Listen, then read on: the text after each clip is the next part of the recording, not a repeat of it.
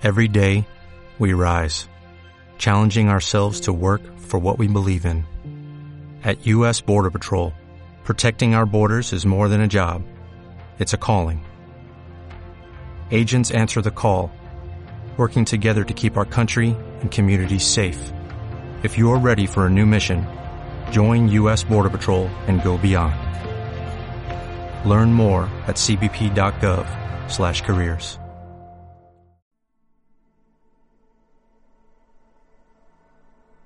Bienvenida, bienvenido al podcast de Sensiblemente. Soy Laura, psicóloga y coach, especialista en personas altamente sensibles, y en este primer episodio del podcast quería hablarte de qué es la alta sensibilidad. Si estás aquí, es posible que creas que eres una persona altamente sensible, aunque no estás segura o seguro, o puede que acabes de descubrir que lo eres y quieres saber más, o tal vez ya lo sabes. En cualquiera de los casos te recomiendo seguir escuchando, porque además de contarte qué es ser una persona altamente sensible, te daré algunas ideas para poner en marcha, que espero que te sirvan. Así que vamos a empezar. Lo primero que quiero aclararte es que ser altamente sensible es un rasgo de personalidad normal, como lo son ser extrovertido o ser amable. Es decir, no es un trastorno y por tanto no se diagnostica. Dicho esto, ¿cómo son las personas altamente sensibles? Lo más característico de las PAS es que perciben los estímulos de forma más intensa debido a que su sistema nervioso es más reactivo o sensible y esta percepción la llevan a cabo de forma inconsciente. Reciben muchísima más información que una persona que no es altamente sensible y esto a menudo provoca que se saturen o se colapsen por esa sobreestimulación. Fue la doctora Elaine Aron quien comenzó a investigar este rasgo cuando su terapeuta le dijo en sesión Creo que eres una persona altamente sensible.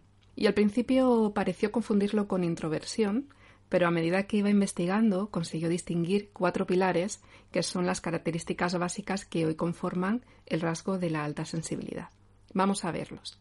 El primero de ellos es el procesamiento profundo de la información. Las PAS procesamos la información que nos llega de forma profunda e intensa. Esto lo puedes ver en ti si le das mil vueltas a un tema, o te cuesta tomar decisiones porque reflexionas cada uno de los detalles y ves las cosas de forma diferente, en diferentes ángulos, o quizá te llegan a menudo ideas creativas y diferentes, o disfrutas o te sientes muy cómodo o cómoda teniendo conversaciones profundas o trascendentes. El segundo es la tendencia a la sobreestimulación. Al tener un sistema nervioso sensible al que le llega muchísima información, que además procesa de una forma muy profunda, esto nos lleva a sobresaturarnos y agotarnos. Lo puedes notar porque no aguantas mucho en lugares con mucho ruido, con mucha gente o tras mucha actividad. Después de un tiempo en estas situaciones te bloqueas, sientes estrés, te cuesta dormir o te sientes irritable. El tercero es la alta reactividad emocional o empatía. Está claro que somos muy emocionales y nos emocionamos con mucha facilidad. Nos conmueve la belleza, el arte, em, la naturaleza, pero también podemos sentirnos sobrepasados si enfocamos las cosas de forma drástica o negativa. La empatía es natural en nosotros y la vivimos intensamente. Es uno de nuestros dones. Por ello tendemos a contagiarnos de las emociones de los demás y emocionarnos con mucha facilidad con la música o el cine. Y el último pilar es la sensibilidad a estímulos sutiles, lo que llamamos estímulos sutiles. Y es que, como decíamos, somos capaces de percibir con más intensidad y más cantidad de información que la mayor parte de las personas, y muchas de esas cosas que percibimos son muy sutiles. Por ejemplo, percibir un ligero aroma a pan aún lejos de la panadería, y esto me pasa a mí muy a menudo, o percibir un botón descosido en la chaqueta de tu amiga. Y también notarás información más sutil aún, información, digamos, emocional, como cuando alguien se encuentra mal aunque no te lo diga y tú, tú lo notas. Esos detalles los percibimos sin saber muy bien por qué. ¿Te sientes identificada o identificado con estos cuatro pilares? Para saber si eres una persona altamente sensible, de momento no hay ningún test o cuestionario que esté validado para asegurar que su respuesta es totalmente fiable, pero existen muchos en la red que te ayudarán a hacerte una idea general. Para mí una de las formas más naturales de saber si lo eres es leer sobre el rasgo y observar si te sientes identificado o identificada con él. Creo que muchas personas, cuando hemos leído libros como El don de la sensibilidad de Elaine Aron o Personas altamente sensibles de Karina Segers, hemos sentido que nos hablan directamente a nosotros. Uno de los datos que me encanta compartir es que una de cada cinco personas es altamente sensible. Eso es muchísimo. Y es una de las razones por las que la comunidad científica entiende que este rasgo es valioso en cuanto a supervivencia de la especie, porque si no, no se daría en un porcentaje tan alto de la población. Y digo que me encanta porque me hace plantearme cuántas personas que me rodean pueden ser también paz y yo aún no lo sé, y juntos cuánto podemos aportar. ¿Lo habías pensado alguna vez? La mayor parte de las PAS son introvertidas y solo el 30% son extrovertidas. Puede parecer extraño ser extrovertido y PAS, pero no lo es tanto. Tiene particularidades, como que se suelen saturar incluso antes que las PAS introvertidas, ya que se exponen a más estímulos, especialmente los sociales. Pero bueno, ya profundizaremos en estas cosas más adelante. Este rasgo es hereditario, o bien uno de tus padres o uno de tus abuelos es altamente sensible también. Se nace con él, y la forma en la que se expresa o la forma en la que lo vives como algo positivo o limitante tiene que ver más con tu experiencia, la educación recibida y el entorno que con el rasgo en sí. Si has vivido en una familia en la que se ha valorado tu sensibilidad, han permitido y potenciado tu expresión, te han ayudado a regularte y a conocer tus emociones, ser paz para ti será seguramente algo o bien neutro o bien positivo.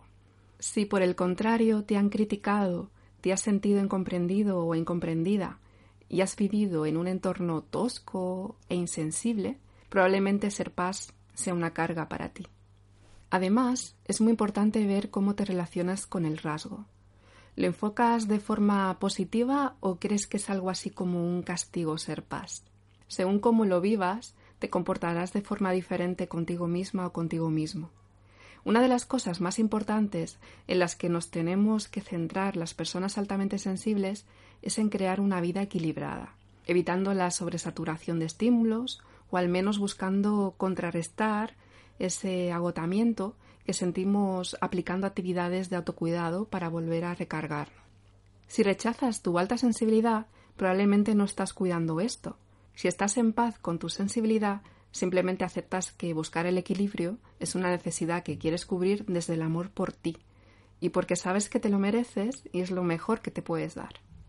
De hecho, una paz equilibrada y que tiene una visión del rasgo positiva es empática, cálida, está dispuesta a ayudar a los demás, está calmada, es creativa, atenta, intuitiva, reflexiva, tiene una forma de ver la vida de forma profunda y vive de acuerdo a sus valores.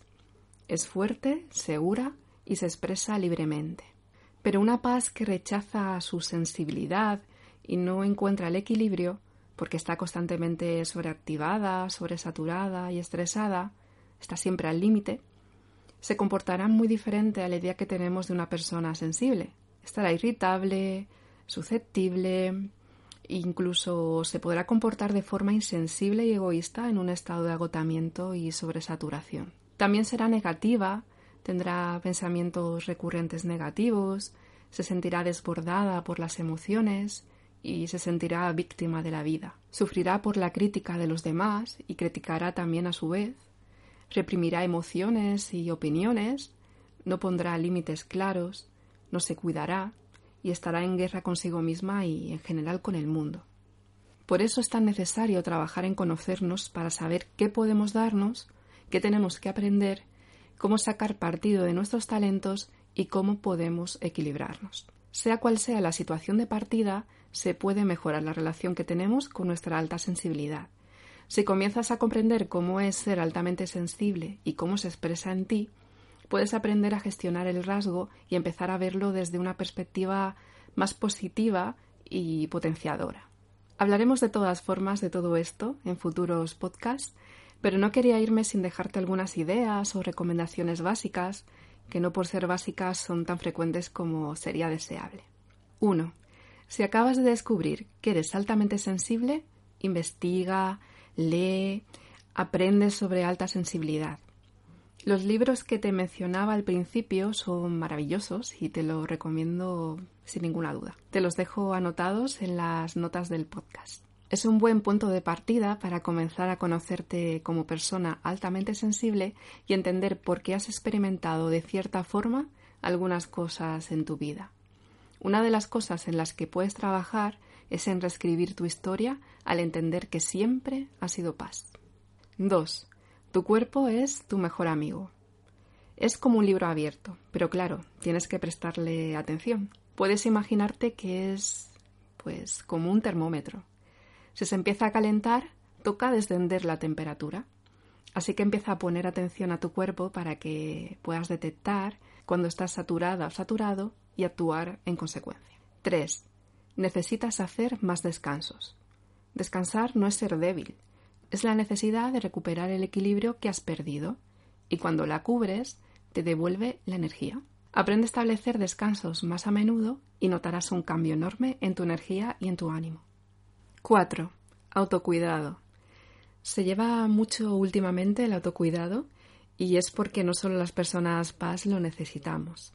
El mundo va muy deprisa y necesitamos parar y atendernos. Si eres PAS es crucial. Puedes agendar salidas al campo, paseos, siestas, lecturas, baños, masajes, juegos con tu mascota.